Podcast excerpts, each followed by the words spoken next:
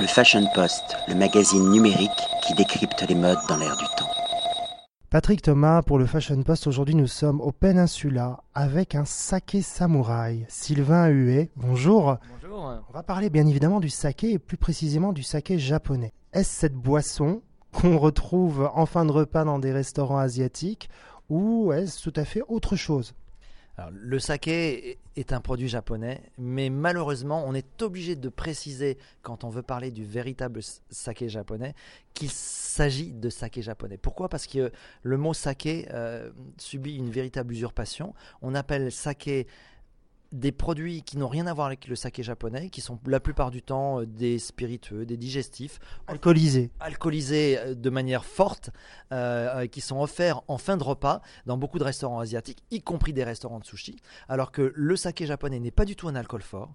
Euh, il s'attitre généralement entre euh, euh, 14 et 16 degrés. On est dans la même famille que le vin, le cidre, la bière, c'est-à-dire la famille des boissons simplement fermentées, et pas du tout le- la vodka, le whisky et les eaux de vie euh, auxquelles, auxquelles on pense. Donc il est important de préciser que le saké, euh, quand on veut boire du saké, que c'est un saké japonais, véritable boisson et nectar japonais.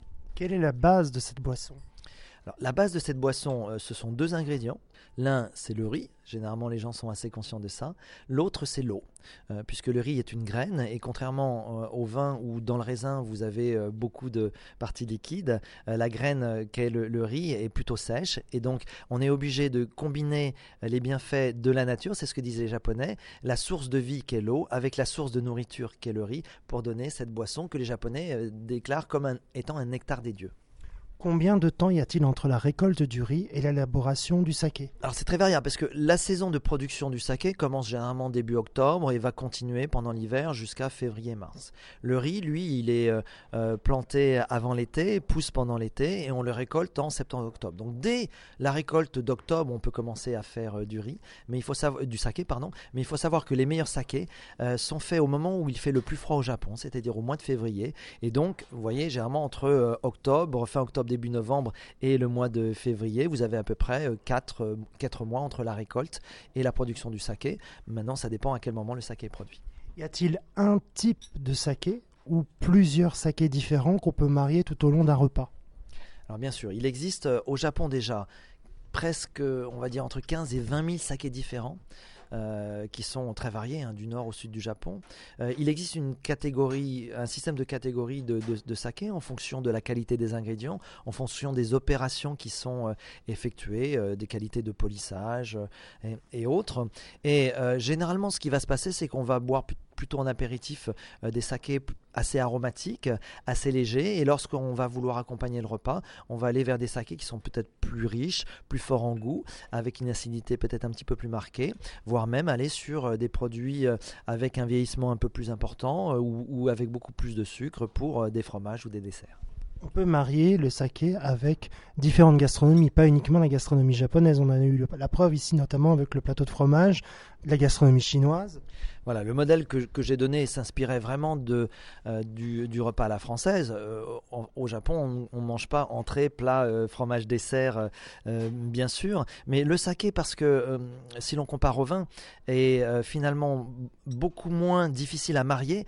Pourquoi? Parce que dans le vin, vous avez des tanins, sur les vins rouges, vous avez l'acidité du saké, qui sont des, des particularités qui, sont, qui rendent difficiles les accords. Le saké, lui, est beaucoup plus en retrait, beaucoup plus souple dans ses accords. Il peut accompagner, bien sûr, la cuisine française, mais la cuisine italienne, toutes les cuisines du monde finalement, euh, dont elle- le saké fait ressortir le goût. Le saké est avant tout un exhausteur de goût. Pour celles et ceux qui veulent euh, perfectionner leurs connaissances ou découvrir le saké, il y a un salon qui va bientôt avoir lieu ici à Paris. Oui, le deuxième salon du saké, qui est aussi le salon du saké et des boissons japonaises, euh, aura lieu euh, à Paris euh, les 31 octobre et 1er novembre 2015, euh, dans le quartier du métro Birakem, à 3 minutes du métro, au centre de congrès Cap 15. Euh, et ça sera le samedi et donc le dimanche de 11h à 19h. Il y, il y aura également des ateliers de dégustation.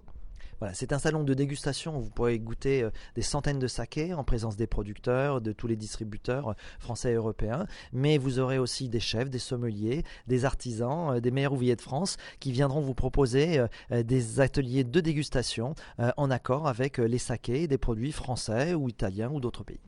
Ce sera l'occasion de redécouvrir le saké et surtout de découvrir les différents produits proposés au Japon et les accords saké, mais saké. Voilà, c'est l'occasion de découvrir la variété, la diversité des sakés. Euh, comme le vin, euh, vous pouvez très bien apprécier certains et moins d'autres. Donc chacun peut trouver le ou les sakés qu'il apprécie. Vous pouvez avoir le programme euh, sur le site web www.salon-du-saké.fr ou bien sûr de notre page fan Facebook Salon du Saké. Un grand merci Sylvain Huet. C'est moi qui vous remercie. Merci beaucoup. Le Fashion Post, le magazine numérique qui décrypte les modes dans l'air du temps.